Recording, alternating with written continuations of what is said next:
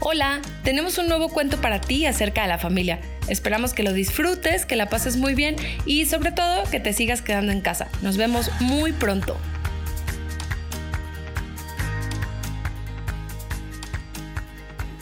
Cumple tus promesas por Silvia Martín Pérez.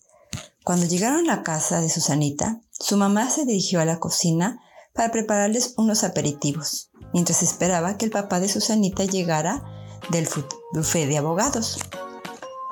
Susanita y Frida fueron a la habitación para dejar las mochilas que llevaron al entrenamiento de atletismo. E inmediatamente bajaron para saborear los aperitivos que la mamá de Susanita les había preparado. Y mientras estaban saboreándolos, Frida comentó, ¿aún no entiendo? ¿Cómo lo hiciste para poder correr en el aire y no tropezar con los brazos del niño que quería atrapar el globo rojo? La mamá de Susanita volteó a ver a su hija intrigada por lo que estaba diciendo Frida.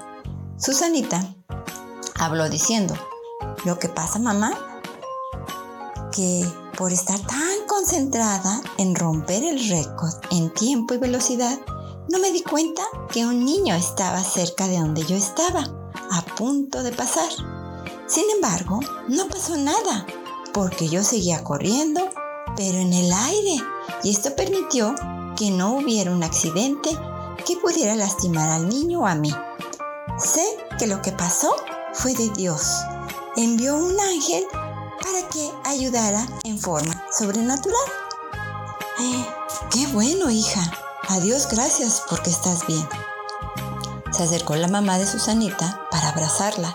Frida, al ver tal escena, ahora sí creyó lo que Susanita ya le había dicho.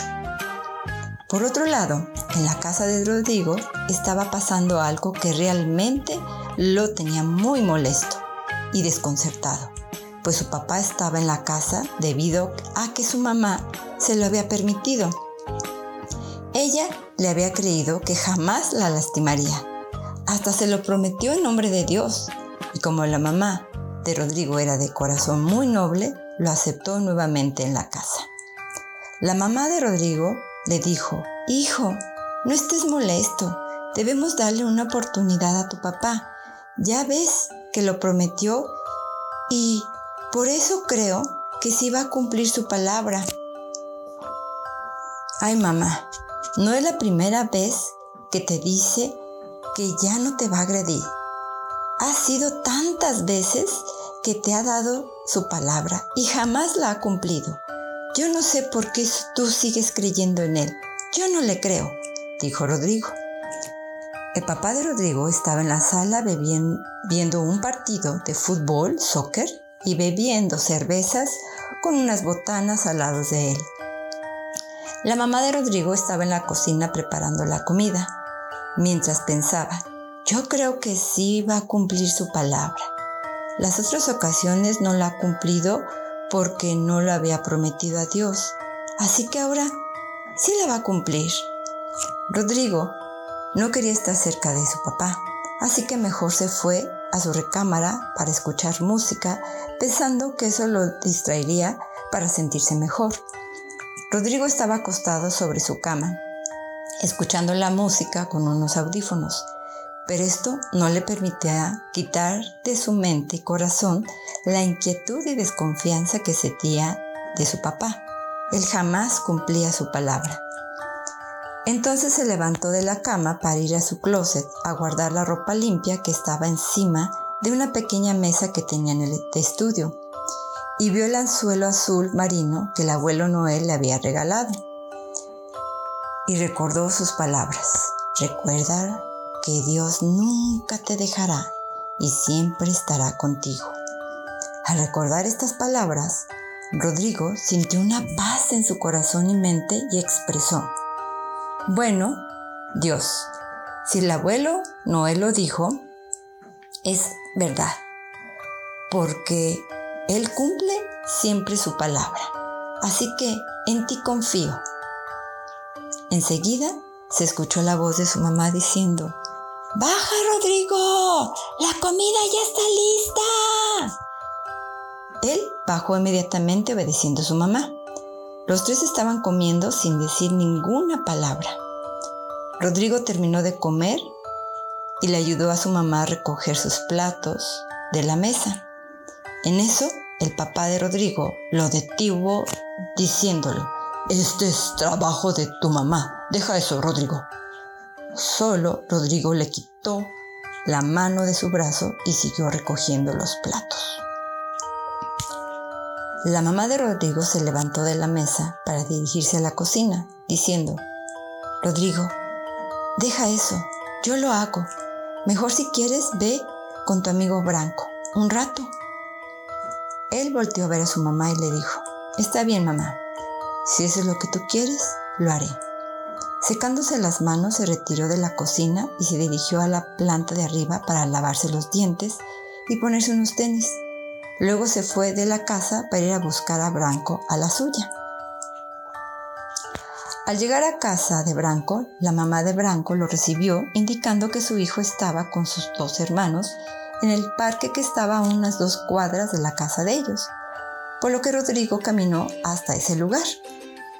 Branco al verlo llegar se acercó corriendo a él. Hola, qué gusto que hayas venido. Ven, estamos jugando a ver quién gana y meter el balón a la canasta de básquet, dijo Branco. Enseguida se dirigió donde estaban los hermanos de Branco. saludándolos, horas más tarde de estar jugando y conviviendo los cuatro, decidieron ir a comprar unos helados con el señor que llevaba años vendiéndolos en ese parque. Al llegar a casa de Branco estaba su papá y Branco lo presentó a su amigo Rodrigo. Posteriormente ambos se fueron a la sala para jugar con un videojuego. Sin que se diera cuenta ya pasaban de las 8 de la noche, pero Rodrigo no quería regresar a su casa. Le seguía molestando ver a su papá ahí, pues él no confiaba en su papá, ya que nunca cumplía su palabra se quedó a cenar con la familia de Branco. Y a terminar, Guillermo, es decir, el papá de Branco y él, lo llevaron a su casa. Rodrigo, al entrar a su casa, vio todo desordenado. La mesa y las sillas de la cocina tiradas en el suelo.